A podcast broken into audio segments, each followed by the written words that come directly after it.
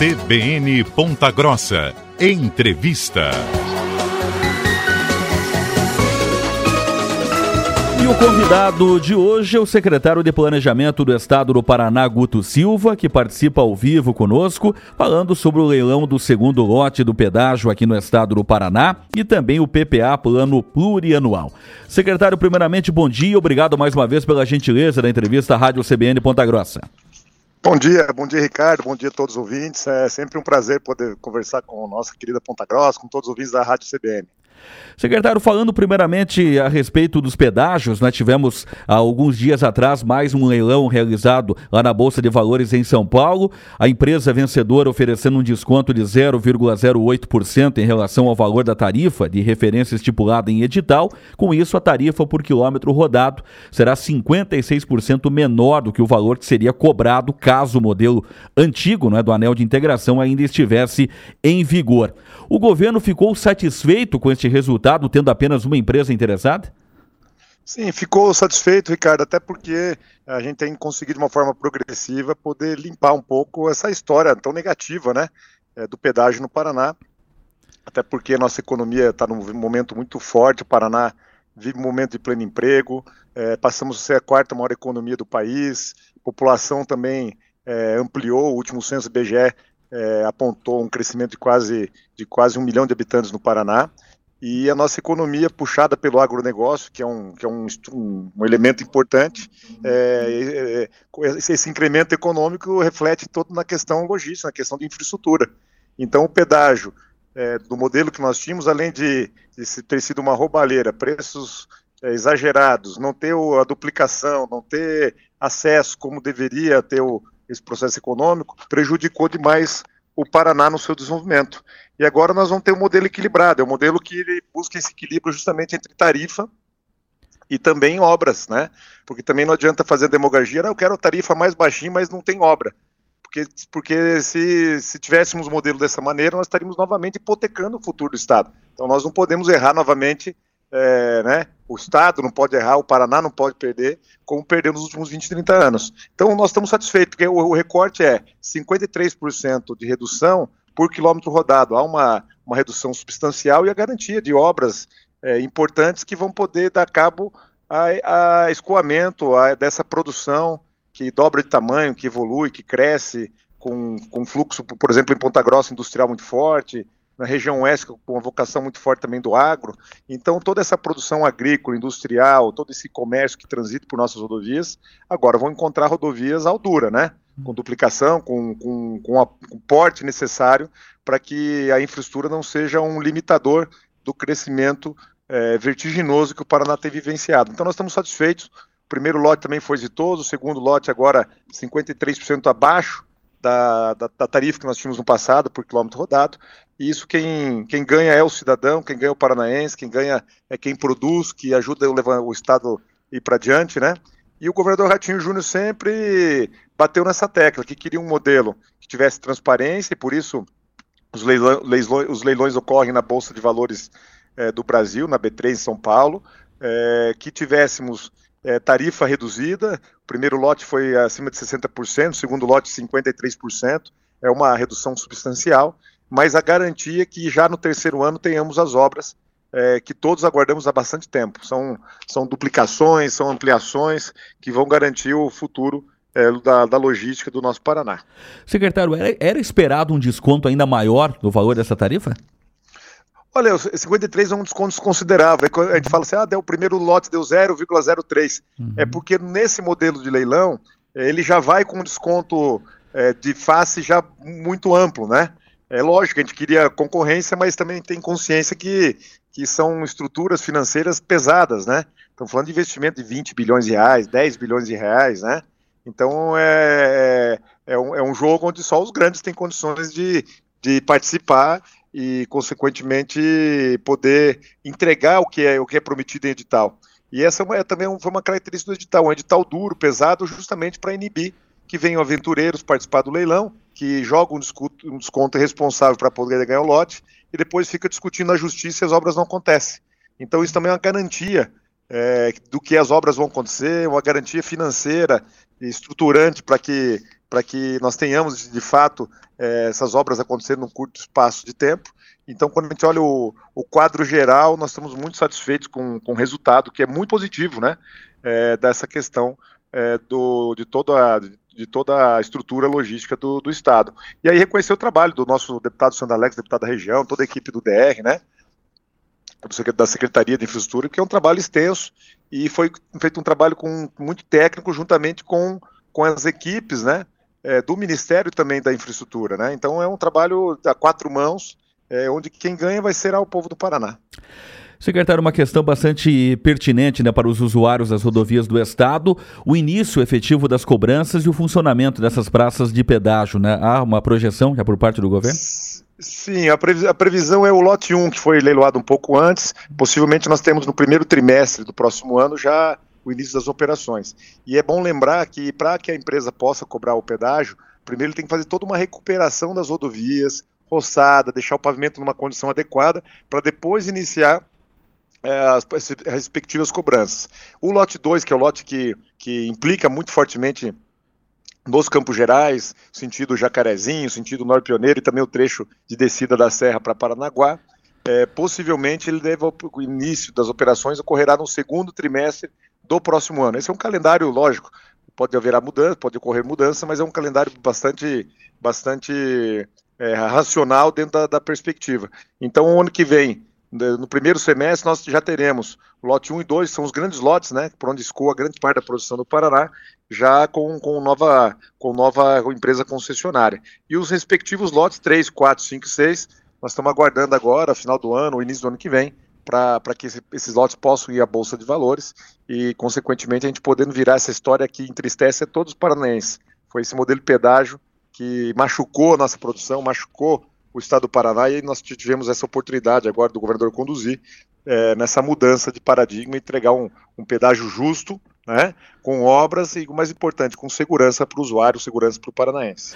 Secretário, a partir do momento da desativação né, das praças de pedágio no estado, o governo indicou no auxílio para os usuários, né, durante todo esse período de processo né, de novas concessões, de auxílio para guincho, enfim, é, eventuais situações que venham acontecendo nas rodovias do estado. É, vem sendo eficaz esse trabalho, perspectivas de fortalecer ainda mais enquanto essas novas praças é, não são reativadas? Então, ele é eficaz, é importante ser, ser muito sincero, é, não é o mesmo tipo de serviço de uma empresa concessionária que só faz isso, né? Está lá com os guinchos, com todo o preparo específico para cuidar de, da, das rodovias. Essa é uma estrutura que a gente teve que adaptar, utilizando um sistema único de saúde, com, com ambulâncias que estão muitas vezes nos municípios, um trabalho conjunto também com as cidades, né?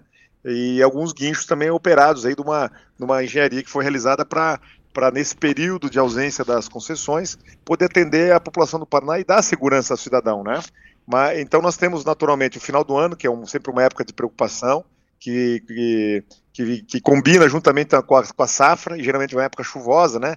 Sempre exige é, uma preocupação maior, e sobretudo a questão das férias, mas nós estamos já fazendo todo esse planejamento para que no, nesse final de um ano haja uma, uma ampliação dessa estrutura para garantir conforto e tranquilidade. E, consequentemente, o segundo, a partir de, de março, abril, aí sim já a, a operação das, das novas concessões vai dar tranquilidade e, a garantia de que obras, mais serviços é, adequados vai, vai trazer tranquilidade à população que trafega por nossas rodovias.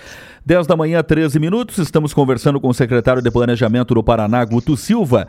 Secretário, falando sobre o PPA, não é o plano plurianual enviado pelo governo do estado, entregue, não é pelo senhor no início da semana à Assembleia Legislativa é, do estado, é reflexo de várias audiências públicas que aconteceram no estado, né, durante os últimos meses, né? Exatamente. Olha, Ricardo, é necessário que o poder público tenha instrumentos de gestão de planejamento, de acompanhamento do gasto, de métricas de desempenho, né? E o governador, esse foi a encomenda para Guto. É, vamos, vamos melhorar bem essa questão de administração do Estado, gestão do Estado, para que a gente possa ter o melhor desempenho do gasto, né? Nós sabemos qual vai ser a receita estimada, mas o Estado precisa ser eficiente, precisa a máquina pública precisa ser eficiente. Então, o que nós fizemos é um grande planejamento, o PPA, que é uma lei orçamentária dos próximos quatro anos. Nós estamos falando de um, de um somatório de mais de 250 bilhões de reais para os próximos quatro anos, que serão gastos em rodovias, em ampliações, em infraestrutura, em habitação, em saúde, educação. Então, o que nós fizemos foi estruturar de uma forma diferente agora, né? Nós percorremos o Paraná, tivemos a possibilidade de escutar as regiões, de ouvir as entidades, também com consultas online. Então foi um, foi um PPA onde teve essa possibilidade de troca direta com a população, com as regiões, é, e, e, esse sentimento da necessidade de um olhar a longo prazo, um olhar sempre às próximas eleições. Então nós temos o, o planejamento de curto prazo, de médio prazo, que é o PPA, que foi entregue à Assembleia agora para para votação e apreciação, e também um planejamento que nós estamos fazendo para 30 anos. Isso tudo garante é, longevidade nesses instrumentos e o próximo governante vai já encontrar um Estado organizado, com, as, com metas, com objetivos, com, com um trabalho técnico já muito bem elaborado. E eu costumo usar uma frase aqui, Ricardo, que é, que é a seguinte: quem planeja tem futuro, quem não planeja tem destino, e o destino incerto. O Paraná não pode ter destino incerto, o Paraná tem futuro. Então nós estamos é, num trabalho muito amplo aí, ouvindo, com, instrumentalizando e agora debatendo na Assembleia esse novo PPA, que tem que ser aprovado até o final do ano e estará vigente já para o próximo ano, que é um instrumento orçamentário que nós vamos acompanhar é, como está sendo feito o gasto, tem metas pontuais específicas, isso tudo para aperfeiçoar o modelo de gestão e, e nós podemos investir melhor, gastar melhor e isso significa melhoria de vida para a população, significa melhores serviços públicos, né, e melhoria, e significa a qualidade de vida é, ao povo do Paraná. Secretário, o PPA prevê destinação de parte de recursos arrecadados com a venda das ações da Copel? Sim, também. Nós privatizamos uma, um, um, pedaço da Copel e trouxe dividendos expressivos, são mais de 3,1 bilhões de reais que já estão no caixa do Estado. Mas é importante lembrar, esse recurso da Copel ele é exclusivo para realizar investimentos. Não será gasto um real para custeio da máquina pública, para pagamento de contas, é, nem dívidas. Ele é espe especificamente é, utilizado para realizar esses investimentos que, que, são, que serão divididos em grandes obras de infraestrutura, habitação no, na, na, área urbana, é, reformas de escola e ampliação das escolas para nossas, nossos jovens e crianças, e também é, infraestrutura para os pequenos municípios, é, no programa Asfalto Novo, que é um, uma, uma, modelagem que você permite é, asfaltar muitos, muitos pequenos municípios que muitas vezes não têm condições, não tem recursos, nem caixa para poder fazer esse trabalho. Então, esse recurso da Copel está carimbado é, para, para esse uso e nós inovamos colocando essa, essas ações dentro do PPA, ou seja, o cidadão vai poder acompanhar quais são essas obras, onde, que cidade que elas estão localizadas, quais são os valores, para que nos ajude também a fiscalizar e nós possamos dar transparência a todo o uso desse recurso que terá, é, deverá ter um impacto direto no dia a dia das pessoas em obras e investimentos que, que, que cheguem nos municípios é, para poder melhorar essa estrutura do Estado. Secretário, o Tribunal de Contas do Estado solicitou alguns ajustes é, na maneira de utilização do dinheiro da COPEL. Como que esse pedido de ajuste está sendo tratado pelo governo? Olha, esse é um instrumento importante, porque é um, é um valor considerável, né, um valor expressivo, e o tribunal também tem, tem essa preocupação para que a gente possa fiscalizar o, o bom uso dessa, dessa nova fonte de recurso. Então, nós teremos uma série, já montamos um grupo de trabalho aqui dentro do governo do Estado, e há uma série de prerrogativas, porque se trata de um dinheiro oriundo de dividendo, de, da venda de ativos do Estado.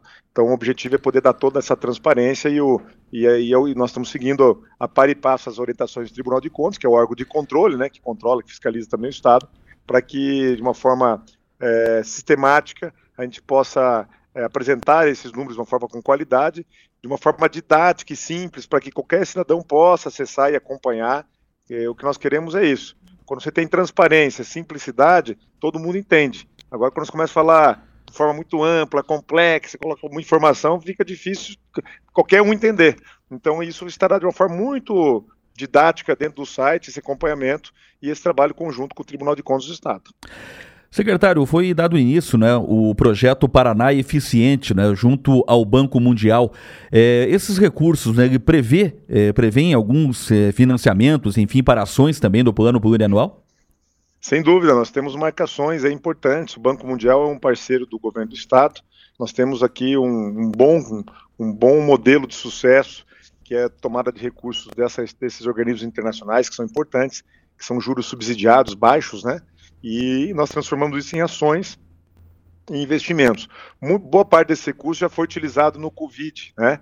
Na, no combate ao Covid, que nós tivemos, aí, infelizmente, todo esse trabalho lá no passado, Então, nós estamos aí no processo também de prestar conta de todo, de todo o uso desse recurso.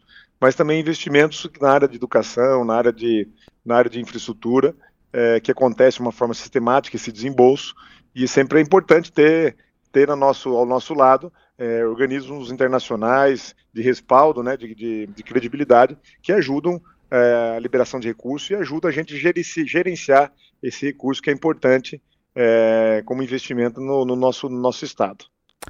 Secretário de Planejamento do Estado do Paraná, Guto Silva, participando aqui da programação da CBN Ponta Grossa na manhã desta quarta-feira. Secretário, agradecemos mais uma vez a gentileza da entrevista, que o senhor tenha um bom dia, excelente semana e até a próxima oportunidade. Bom dia, Ricardo. Bom dia a todos os ouvintes. É um prazer estar sempre conversando com vocês, podendo levar informação, né? Para que a população possa estar acompanhando, possa estar ajudando o Estado a fiscalizar. E o nosso desejo é isso: é um Estado forte, é um Estado gerando emprego, um Estado gerando oportunidade para os jovens, e nós tivemos uma grande notícia semana, o Paraná foi o estado que mais gerou empregos para os jovens, e isso demonstra que o Paraná é o estado do futuro. Tem oportunidade para todo mundo e a gente quer um estado forte, com infraestrutura, mas também um estado justo que possa cuidar de todos. Obrigado pela oportunidade, um bom dia para todos.